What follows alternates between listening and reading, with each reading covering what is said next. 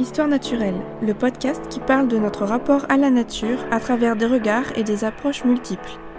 Animé par Tassani Allo.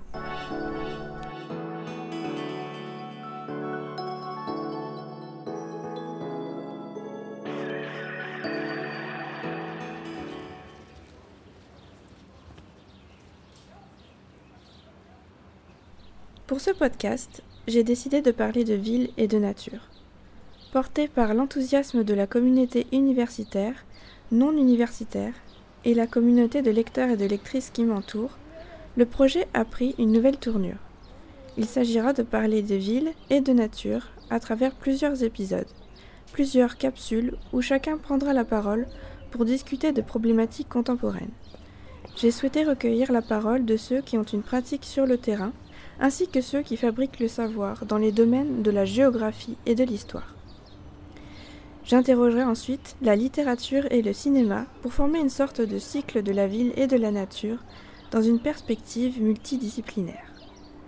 La question de la construction écologique d'une ville et la protection de la biodiversité urbaine introduit d'un côté des espaces naturels non maîtrisés présents dans les franges urbaines à proximité des marges routières comme les bordures d'autoroutes ou les alentours ferroviaires par exemple, et de l'autre côté, une nature paradoxalement domestiquée et esthétisante, comme nous le rappellent Jean-Pierre Lévy et Isabelle Hajek dans leur questionnement au sujet de la ville durable. Aujourd'hui, je me suis entretenue avec Arnaud, géographe de formation, spécialisé dans les transports en commun. Récemment, il s'est intéressé aux problématiques de l'étalement urbain. Sa vision est celle d'un évaluateur chargé de donner son expertise en matière d'insertion des transports dans les espaces urbains. Nous avons parlé de cela, mais aussi d'écoquartiers, de zones commerciales et industrielles. Les problèmes écologiques auxquels nous faisons face dans nos vies quotidiennes semblent difficilement remis en question dans les politiques publiques, malgré un discours écologique permanent. Sur le terrain, comment cela se passe-t-il? Bonjour, je m'appelle Arnaud, j'ai 31 ans. Je suis diplômé d'un master de géographie spécialisé dans les transports euh, en commun. Euh, je suis actuellement euh, chargé d'affaires et évaluateur dans l'aménagement de la voirie les, pour les lignes de tramway en France et à l'étranger. Et je travaille aussi à l'évaluation de l'accessibilité pour les personnes à mobilité réduite des gares.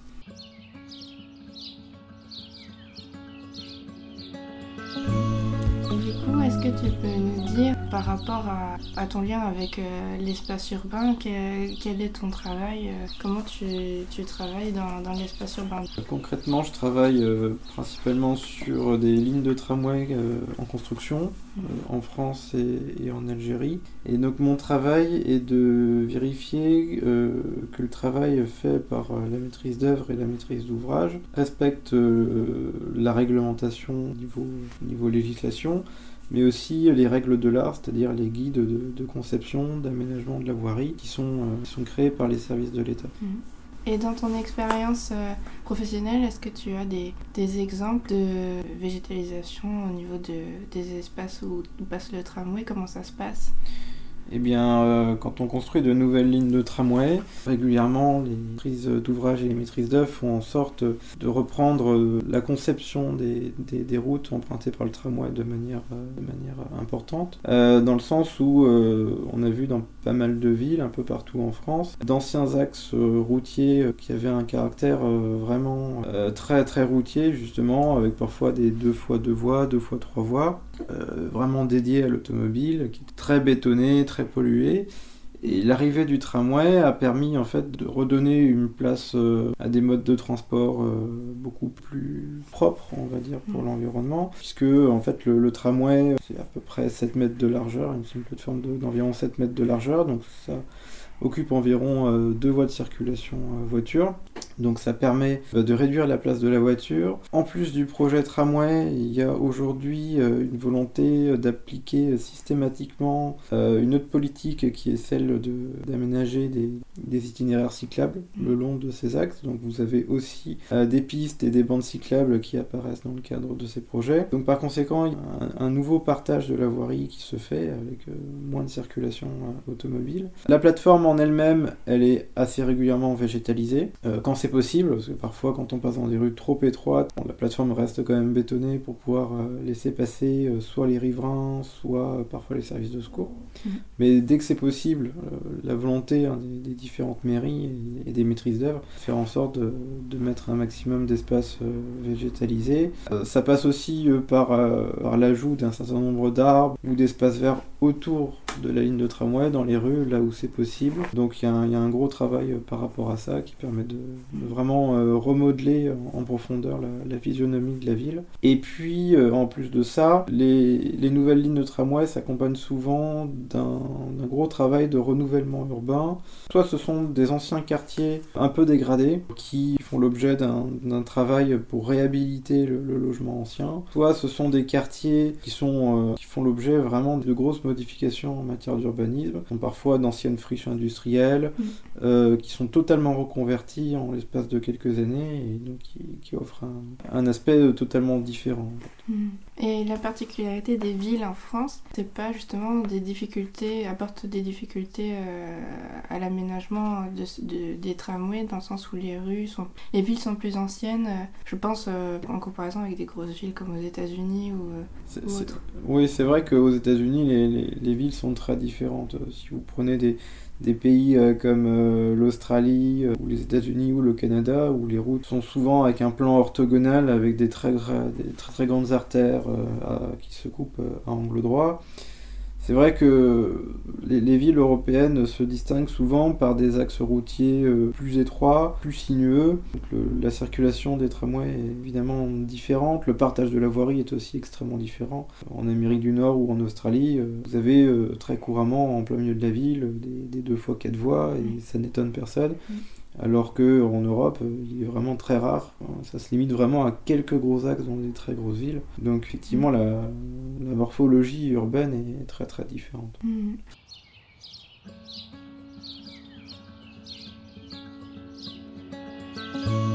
Alors concrètement, au niveau des écoquartiers, j'ai eu l'occasion, lorsque j'étais en, Master 2 de géographie, euh, d'aller euh, faire un voyage d'études à Stockholm, mm. en Suède.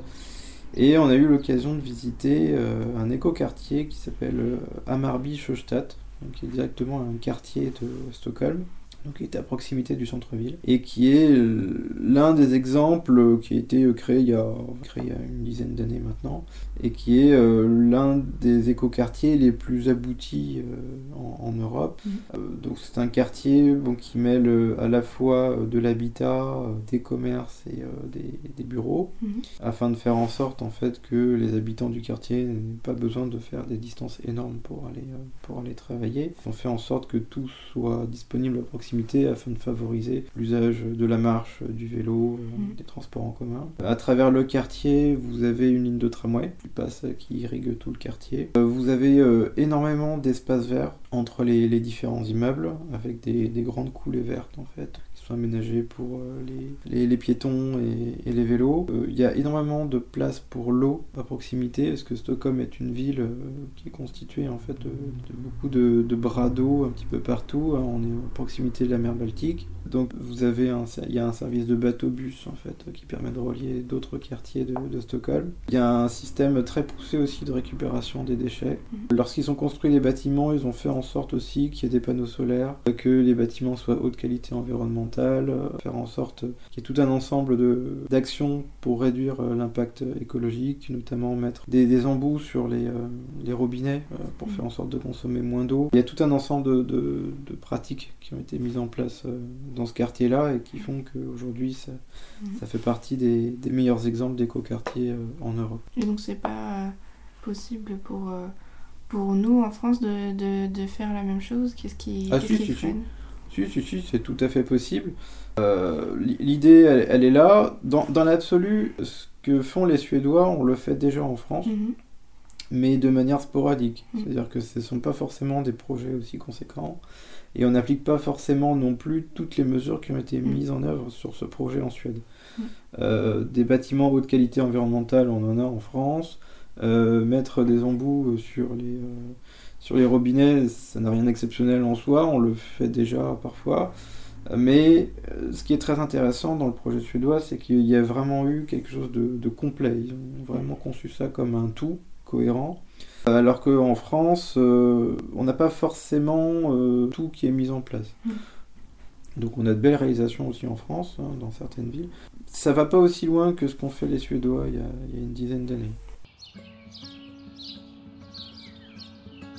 Est-ce que c'est pas paradoxal de, partir dans, un étalement urbain qu'on voit aujourd'hui en France. Le problème avec l'étalement urbain, c'est que petit à petit, en fait, on consomme des espaces euh, forestiers ou, des espaces agricoles, petit à petit, et ce qui fait que d'anciennes zones habitées qui étaient autrefois à proximité euh, d'une zone agricole euh, finissent par être totalement incluses dans, la ville. Le problème, c'est que, notamment quand on voit les zones commerciales, notamment, ou les sites industriels, on voit encore aujourd'hui en France énormément de, terrains agricoles qui sont consommés mm. par le, développement de ces activités euh, à proximité des grands axes routiers notamment. Il y, a des choses un petit peu aberrantes aujourd'hui qui continuent à se faire et qui sont très peu remises en cause, mm. mis à part par un certain nombre de, milieux associatifs. Euh, moi quand je vois notamment une zone euh, commerciale aujourd'hui s'étaler sur des espaces absolument immenses alors que la densité des bâtiments est extrêmement faible,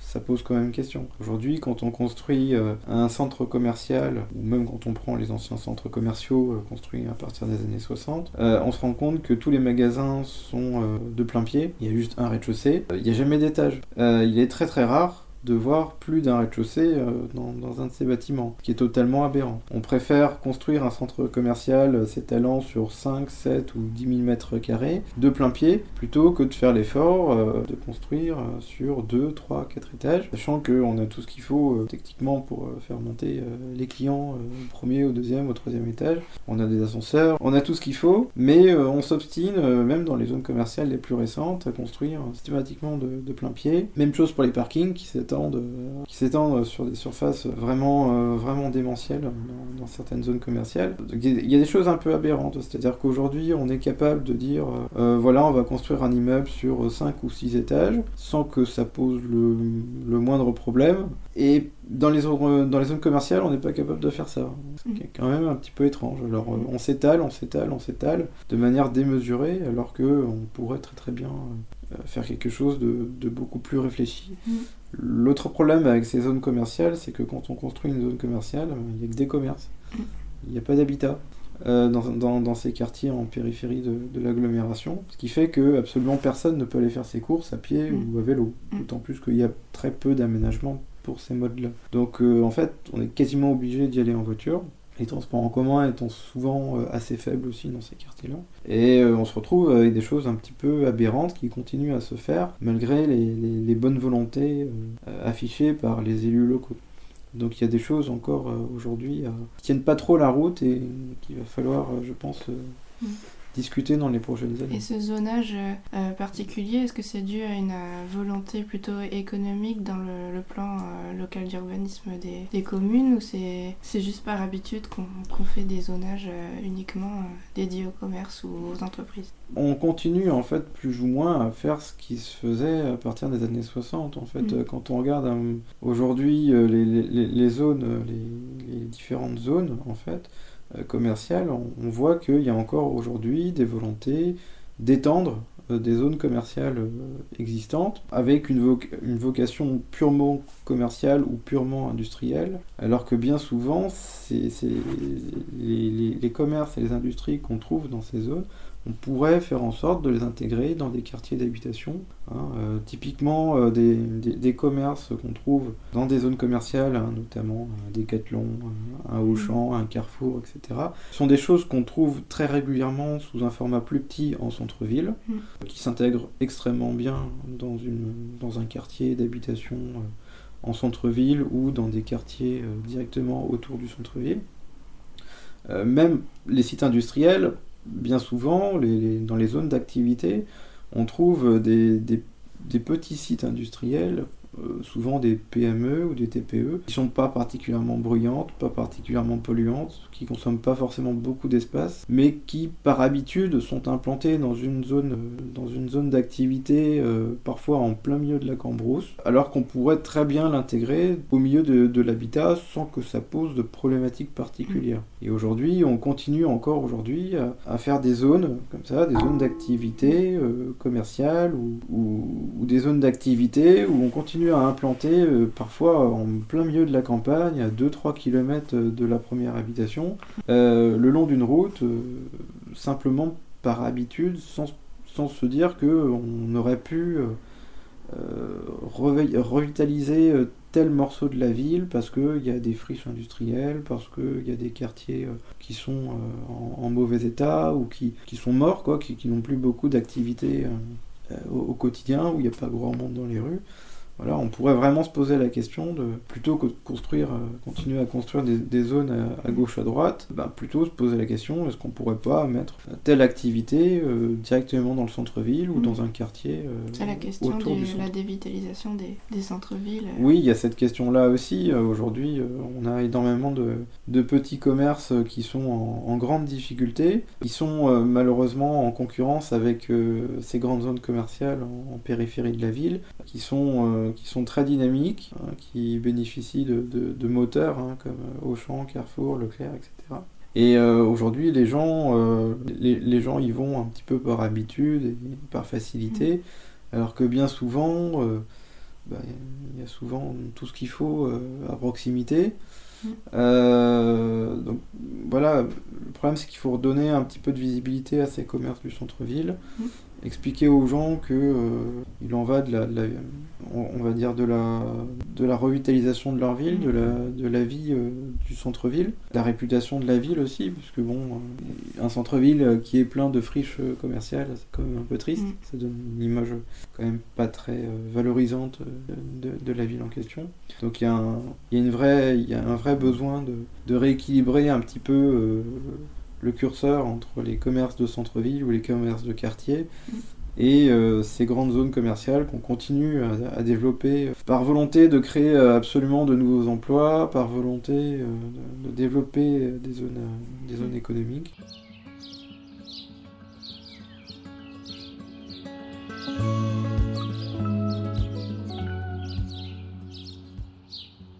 Et paradoxalement, ces zones, en plus, euh, les promoteurs immobiliers qui les construisent sont obligés de les, végétaliser d'une certaine manière, enfin, avec un certain pourcentage de, de végétalisation, alors que c'était déjà des espaces de nature au, auparavant. Oui, alors c'est vrai qu'aujourd'hui, sur les projets les plus récents, il y a une volonté euh, des promoteurs immobiliers de, de, verdir un petit peu la zone commerciale ou la zone industrielle pour présenter une image un petit peu plus, euh, un petit peu plus valorisante. Bon, cela dit, ça reste quand même des zones commerciales et des zones industrielles construites un peu sur le même principe que celles construites euh, depuis les années 60. Mmh. C'est-à-dire qu'on se retrouve presque toujours avec des bâtiments de plein pied, avec mmh.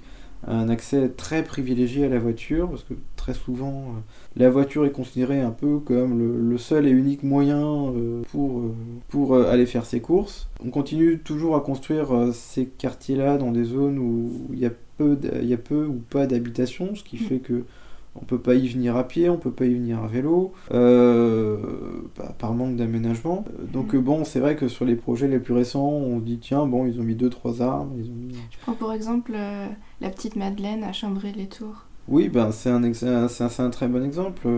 C'est un exemple type d'une zone commerciale qui a été construite ces dernières années, qui veut donner une image un petit peu plus valorisante des, des zones commerciales. Alors, euh, c'est vrai que c'est plutôt joli, hein. ils ont fait en sorte de faire deux grandes promenades le long des magasins, mmh. euh, dédiées aux, aux, piétons.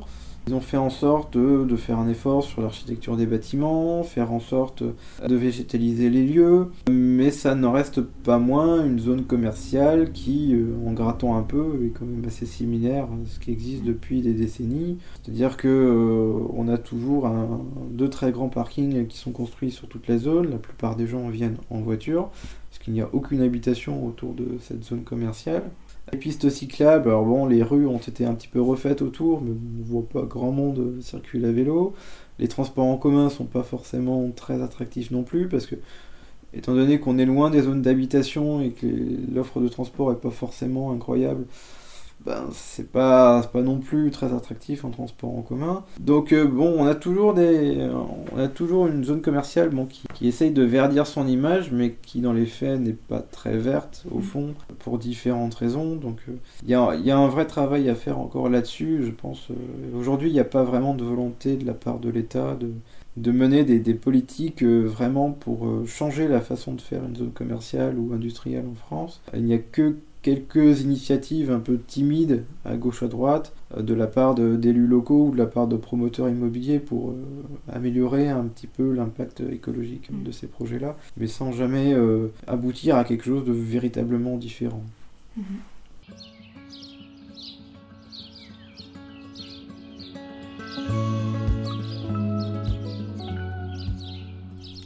Dans cet épisode, nous avons livré des pistes de réflexion assez générales avec des notions basiques d'aménagement des villes. Ce qui structure une ville n'est pas fixe, et à travers l'histoire, la ville a toujours été mouvante, changeante, tour à tour vue en opposition avec les espaces ruraux, puis complément idéal et attractif entre exode rural puis néo-ruralité.